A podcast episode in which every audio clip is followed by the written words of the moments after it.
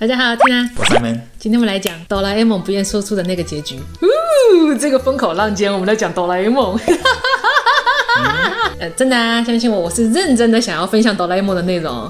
一般来说的话，我每做一集，我都会把接下来的十集的内容大纲基本上列好，每一个都有每个的题目的。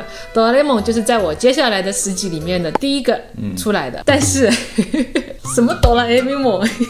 你是真不知道 哈？不知道啊？小夫，我要进来啦！哎，听都没听过，我真的不懂。什么六张图？六张图什么鬼？是吧？荷叶男孩你认识吗？我知道拇指姑娘啊。正经的来讲的话，我还知道台湾以前有个哆啦 A 梦。闭嘴。哆啦 A 梦呢，算是我们这几代小朋友最早接触的科幻题材了。我们这代人谁的童年没有幻想过自己能像大雄一样，有一个哆啦 A 梦睡在你家的衣柜里面，变一两个道具给你？啊，我也好想要那个竹蜻蜓啊！我还想要，我想要那个记忆面包。哦。哆啦 A 梦和大雄的故事呢，有新奇的未来小玩具，也有大雄的童年囧事，更有和哆啦 A 梦一起探索世界的奇幻旅程。但是我们现在看到哆啦 A 梦的新的剧集，都是哆啦 A 梦工作室画的，不是作者画的了。作者去哪了？他在九六年的时候去世了，甚至他在去世的前一刻还在画哆啦 A 梦。不过这也说明了哆啦 A 梦是没有结局的，因为作者还没有画到一个结局。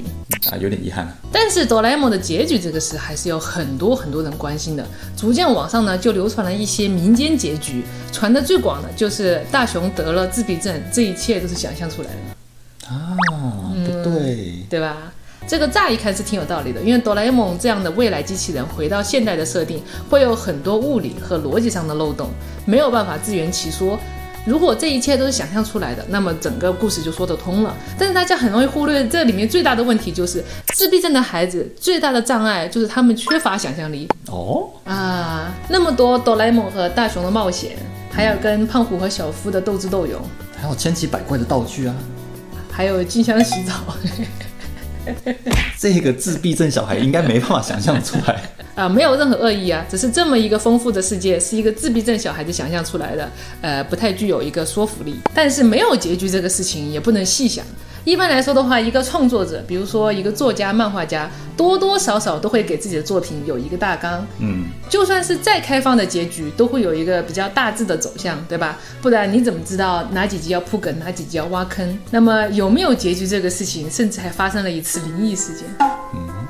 这是发生在作者去世的那一天，据说是藤本弘老师灵魂穿越，提前把自己的结局给播了。事情是这样的，在藤本老师去世的当晚深夜，有一些夜猫子还在看电视。这个时候，突然哆啦 A 梦强行插播进来了。这个很奇怪，很奇怪，因为正常来说的话，新的一集哆啦 A 梦应该是五天以后，而且也不是这个深夜时间档，里面的内容没有头没有尾的，画风阴暗诡异，完全不像平时的内容。这个大雄在自己的房间里面走来走去打转，就这么转了十分钟，没有任何对白。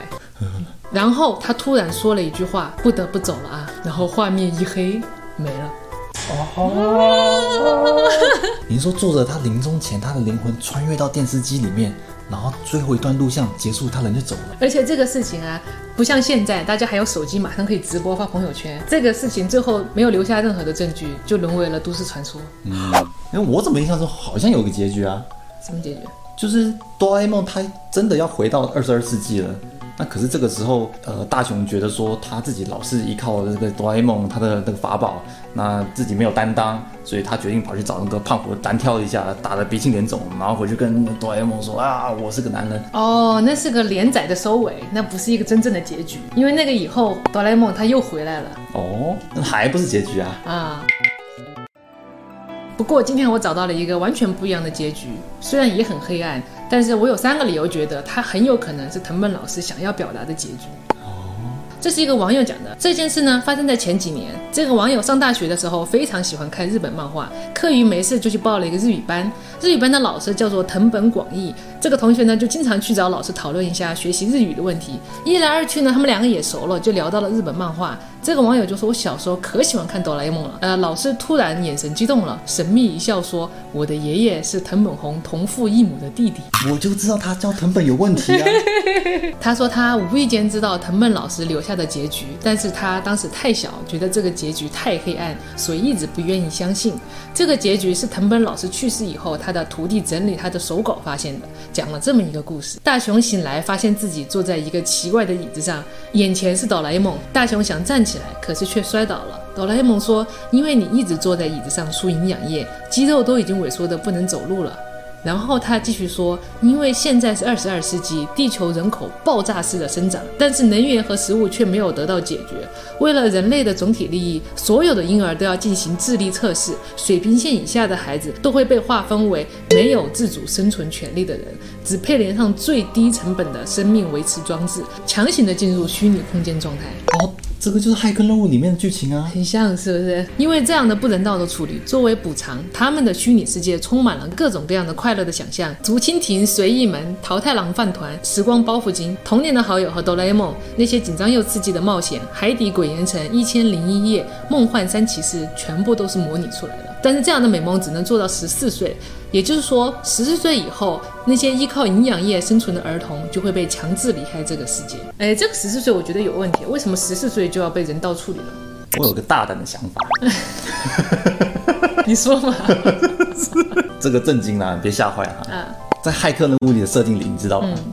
机器人它饲养了很多人类，为了是什么？就是让这些人类去发电制作能源。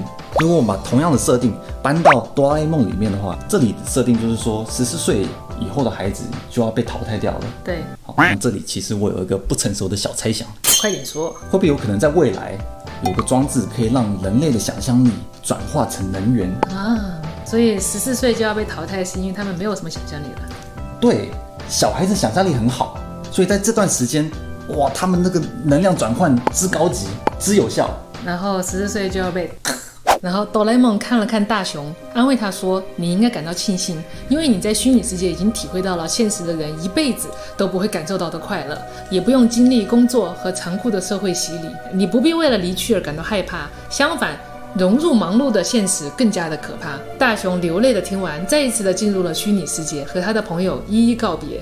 这一次，大雄用了自己存下来的零花钱，给好朋友买了各种各样的礼物，剩下的钱也给了哆啦 A 梦买了铜锣烧，和家人吃了最后一顿饭。大雄妈妈感动地说：“大雄，你懂事了。”然后世界就全黑了。同一时间，在虚拟世界外，一个冰冷的机器人的声音说了一句：“目标已死亡。”哦，是不是很黑暗？我个人也不是特别喜欢这个结局啊。对，而且这个文章呢，已经找不到它的出处了。哦，这个当然了，不是哆啦 A 梦平时想要表达的那种积极向上的精神和画风啊。所以我的不成熟小猜测哈，就是如果这个结局是真的，这个就很有可能是藤本老师留给自己的一个结局。怎么说？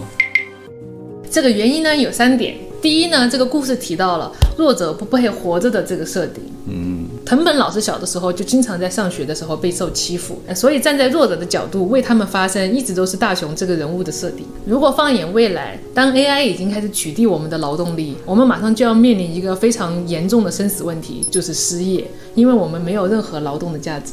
就很像那段历史啊。嗯，在欧洲一夜之间，汽车全部代替了马车。哦，AI 是 AI 是汽车，那我们就是那些被淘汰的马夫。你还不配做马夫，你是马。酸了，哎，这就是我想说的第二点。因为对于未来世界激烈加速的恐慌，一直都是藤本老师在哆啦 A 梦里面若有若无的存在。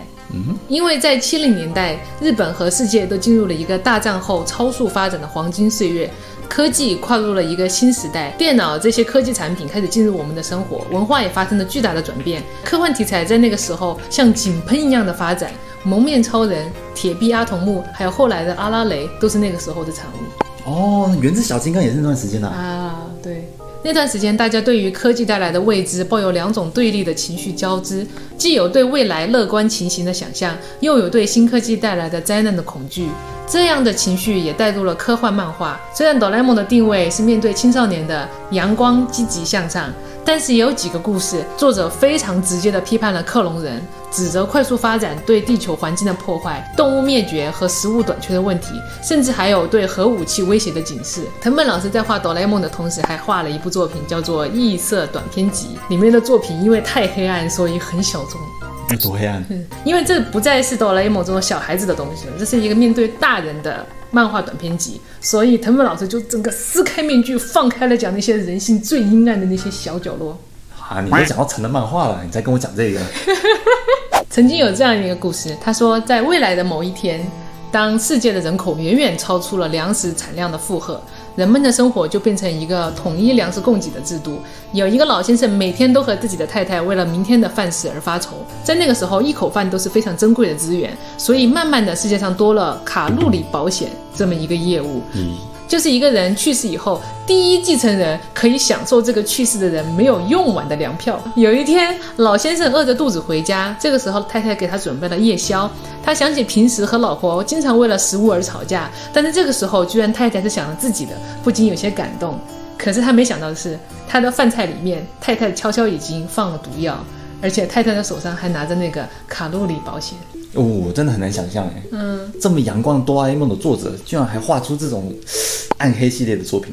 他是不是透支了自己的阳光，就像喜剧演员透支了他们自己的幽默感，然后自己就抑郁了。当我们再回头看藤本老师的作品，会发现，在哆啦 A 梦那些阳光的故事中，暗暗地埋藏了许多老师眼中科技对人类生活的担忧。强者和弱者的差距，逐渐随着科技的发展显得越来越悬殊。如果没有制衡机器，而光有着科技为强者服务，那么弱者的命运只能是被淘汰。啊，那么归结到底呢？哆啦 A 梦目前还是非常受欢迎的漫画。按照商业的习惯，这样的漫画只要不是榨干了最后的残余价值，是不会贸然的给出结局的。跟名侦探柯南一样嘛。嗯。毛利小五郎被砸了几百集，我也没看到他半身不遂。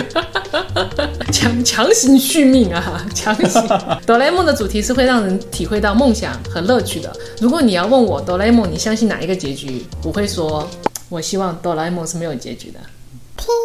我跟你讲，跟你讲，哆啦 A 梦最细思极恐的不是哆啦 A 梦，是是什么？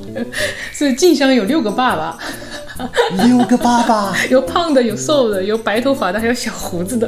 哟，静香的妈妈。